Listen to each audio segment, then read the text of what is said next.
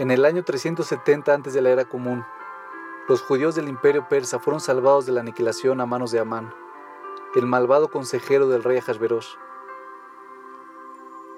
Cada año celebramos en Purim nuestra salvación leyendo el libro de Esther, enviando regalos a nuestros amigos y a los pobres, disfrutando una comida festiva y, por supuesto, emborrachándonos hasta que no sepamos diferenciar entre bendito es Mordejai y maldito es Amán. Nos dice Rab Mark Spiro, ¿emborracharse? ¿Por qué? ¿Cuál podría ser la razón detrás de una obligación tan extraña? Beber hasta no distinguir entre el recto de los judíos y su malvado adversario?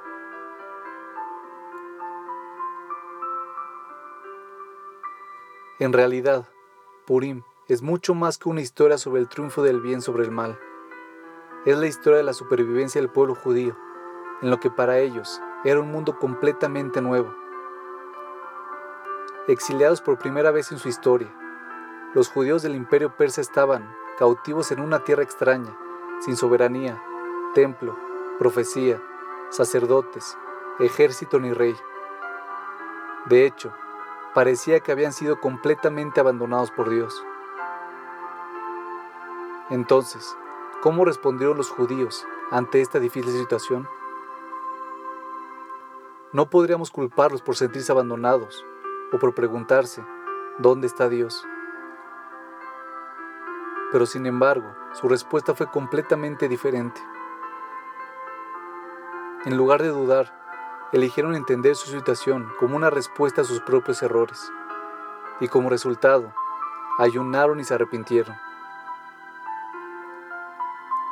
En lugar de perder la esperanza, eligieron ver los eventos como parte de un plan superior, y para el final de la historia, ese plan superior fue revelado en un irónico giro de la narrativa demostrando claramente que lejos de estar ausente, Dios estuvo en control todo el tiempo, orquestando cada movida, hasta tal punto que Amán y sus diez hijos terminaron siendo colgados en las mismas orcas que ellos habían preparado para Mordejai.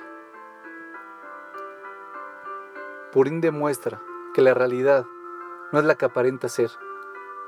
Hay alguien dirigiendo el show, solo que se está escondiendo.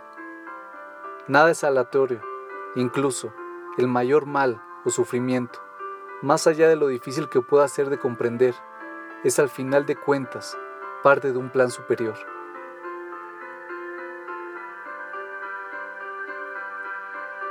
Pero la pregunta más grande sigue presente. ¿Por qué Dios esconde su rostro mientras lleva a cabo su plan? Quizá la, respuesta yace en lo que podría considerarse el clímax de la historia de Purim, cuando Mordejai, el líder de la comunidad judía, le dice a su sobrina, la reina Esther, que debe revelarle al rey su identidad verdadera y pedirle que salve a su pueblo del decreto de Amán. Cuando Esther le recuerda que si se acerca al rey sin una invitación puede ser ejecutada, Mordejai le responde de una manera sorprendente. En lugar de pedirle que utilice su poder e influencia, como hubiésemos esperado, le dice con calma, no creas que podrás escapar en el palacio del rey más que cualquier otro judío, porque si te mantienes en silencio en un momento como este, el alivio y la salvación vendrán a los judíos desde otro lugar, mientras que tú y la casa de tu padre perecerán. Y quién sabe si fue solo para este momento que alcanzaste la posición real. En otras palabras, no te necesitamos, Esther. Tú nos necesitas a nosotros.